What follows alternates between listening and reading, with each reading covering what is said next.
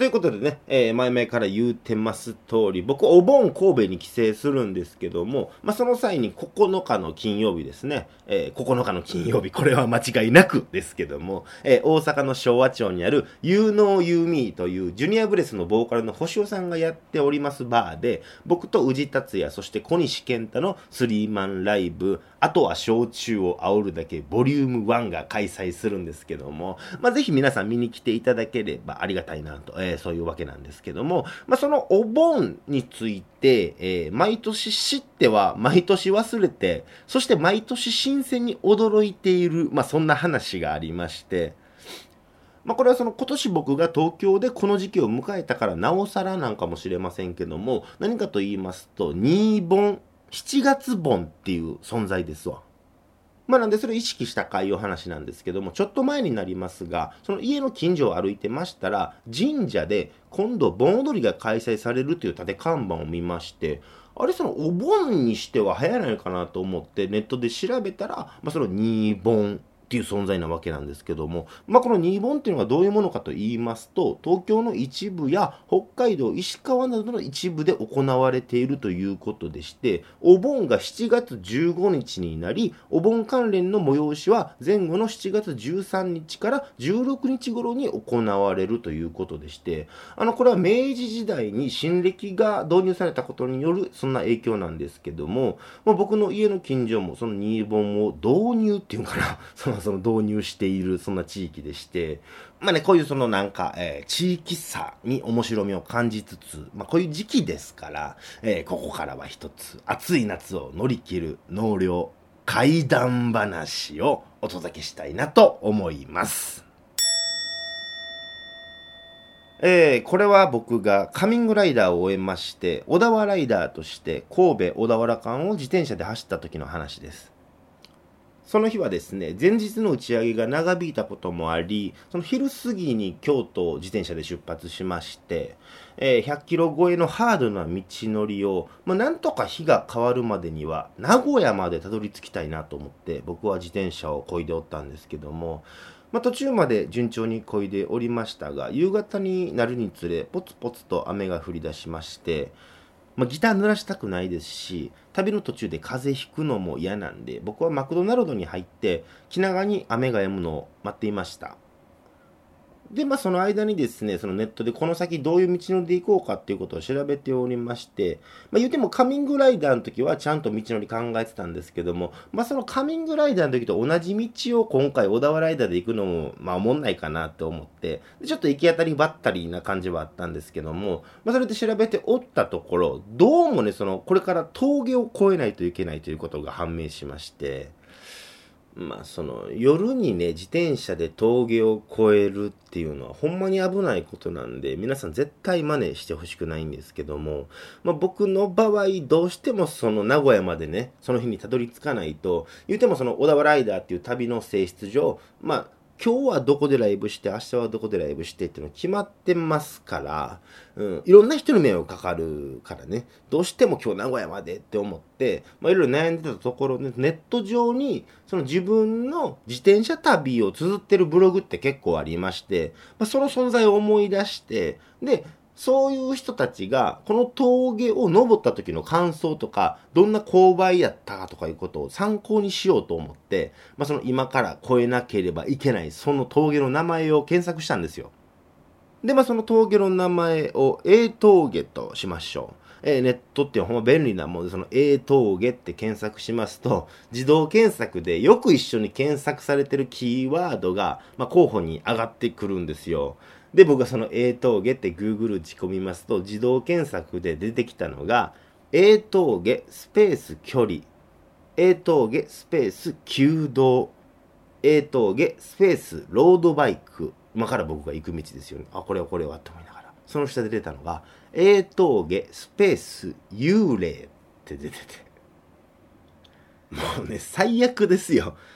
ただでさえね、今から危ない道のり走るっていうの躊躇してるのに、ここに幽霊まで出てくんのか思って、その、これ以上、このページ見てたら、ほんま本格的に意見くなるな思ったんで、そのページをね、検索ページを見ずに、まだ雨降ってましたけども、峠越えを僕は決意したんですよ。でですよ雨降る中、まあ、最初のうちは言うても民家もあって人の気配もあったんですけども道を進むにつれ民家も街灯もなくなってきて真っ暗なぐねぐね道をひたすら進むえそんな感じになってきまして。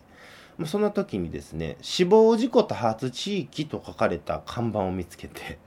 まあ、僕はほんま完全に、えー、ひよってたんですけども、まあ、それでも前に進むしかないですからずんずんずんずん前に進んでおったところですねぬっとその今までのその闇とは違う感触の、えー、深い闇が広がりまして、まあ、それ何を言いますとほんま目の前に大きなダムが広がっておったわけなんですよ。で、その横にある細い道をですね、僕は、ほんまガードレールもないですから、ガッて行ってもたら、ほんま真っ逆さま行ってしまうような感じやったんですけども、だから危ないんで僕は押しながら、自転車を押しながら、えー、歩いておったんですけども、そんな僕の鼻先に、まあ、ふとある匂いがしてきまして、それは何かというと、お線香の匂いやったんですけども、まあ、本当これ山の多分頂上あたりですわ。民家どころか明かり一つもないようなところで僕の自分の自転車の明かりだけです。もうそんな中でまあ本当も怖いなって思ったんですけど今から引き返すわけにはいかないので先に進みますとトンネルがありまして、まあ、これを英峠トンネルというんですけども本当もどんよりしたオレンジの明かりの中車一つ通るわけでもないとこなんですけどもまあその歩道といいますかまあ、作業員の人が通るようなちょっとしたところちょっとした歩道みたいなところ自転車これも押さないと乗っていけるようなところではないんで押しながら歩いてたんですけどもほんまその距離は異常に長く感じたことを覚えているんですけども。でそのやっとえ峠トンネルを抜けて今からは下り坂やと。ああよかった。今から楽なもんやと思って自転車をちょっと端に寄せまして iPhone のね地図アプリを開いたんですけどもそしたらその時また僕にお線香の匂いがしてきまして。いやいやと。さっきはもしかしたら僕のどっか見えへんところに民家とかがあってその匂いが漏れてきてたのかもしれへんけどもまたここでそのお線香の匂いがするっていうのはおかしいって思って。これもしかしたらついてきてんじゃないかなって思って。そう思ってスマホをパッて見た瞬間にそのスマホの地図アプリがぐるぐるぐるぐるぐるってほんま見たことないようなスピードで回転してるんですよ。画面上で。ぐるぐるぐるぐるって。で僕それ急いでその画面消してその峠をガッて下り降りまして。でまあ一休みもほんませずに1時間まあ2時間かかったからそれぐらい自転車こいでやっとその町に着いたんですよ。でねあの時のそのコンビニの明かりとか牛丼屋の明かりっていうのがほんまこんなに安心するもんなんやっていうのをその感覚を未だに覚えているんですけどもでその目的地の名古屋よりちょっと手前やったんですけど三重県のまああるところで、まあ、今日はもうこれで休もうって思って僕はある漫画喫茶に入りましてその人に会えた喜びっていうかねはあってしながらほんま受付済まして部屋に行くわけですよ。でまあそのほんま疲れ切っとったんですけどもやっぱさっきのその A 峠でのことが気になって僕は仕方ないからそのネットで A 峠について調べ始めたんですよ。するとですね、まあ、ほんま嘘みたいな話なんですけどもその調べ出した途端またどっかからお線香の匂いがしだしたんです。でその後調べてみますとそのダムは昔集落を沈めて作ったということでして、まあ、未だにその峠の辺りでは多くの人がカーブを曲がりきれずにそのまま車でダムに突っ込んでしまうそんな交通事故が多いようでして、まあ、もしかしたらあの線香の匂いっていうのは僕をダムの底へ誘う、そんなものだったのかもしれないなと、そんなことを思いました。ということで、えここで1曲。このテンションで一曲いくの？えー、カミングライダー、えー、その時小田はライダーでしたけども、走ったその時のテーマソングを一曲聴いていただきたいなと。えー、作った本人がですね、まあ、その曲の解釈っていうのを説明するのは、まあ、野暮なことで、あんましたくないんですけども、ちょっとその、まあ、ヒントと言いますか、まあ、この曲はダブルミーニングになっておりまして、えーアーサイド、イーサイド、ウーサイド、エーサイド、オーサイド、カーサイド、キーク、ケコ、サーサイド、シーサイドで、次は、っていうことでね、えー、まあそういう、えー、鎮魂歌といいますか、そういう意味も込めてたりなかったりということで、ではお聴きください。文本大輔で、シーサイドララバイ。風に吹かれて、熱が出た。それでも道はまだ遠く。遠くで聞こえる。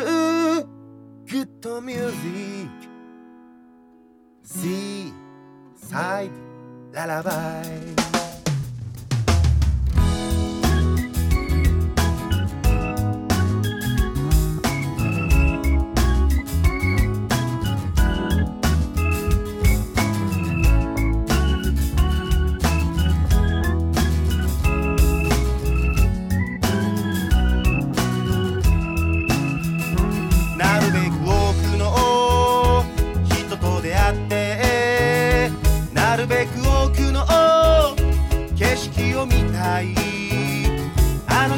の時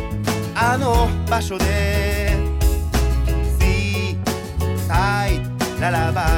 イ転がる石は波動が取れ。い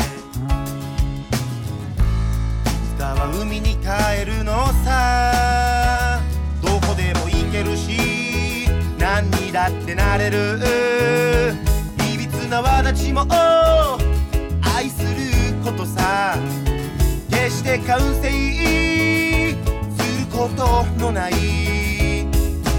See, I, ララバイ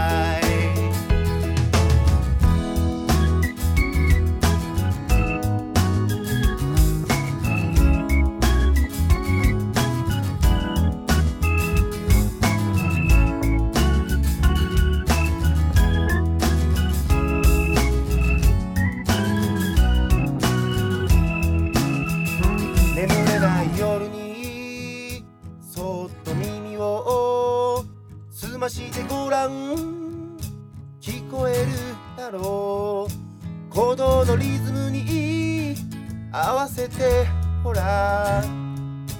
See, side, ララバイ明日のことなんかわからない。でも本当は気づいてるんだろう。だから君の声を聞かせてくれよ。See, side, ラ今を感じて聞いてる。命あるものとして風に吹かれて熱が出た。それでも道はまだ遠く。遠くで聞こえる。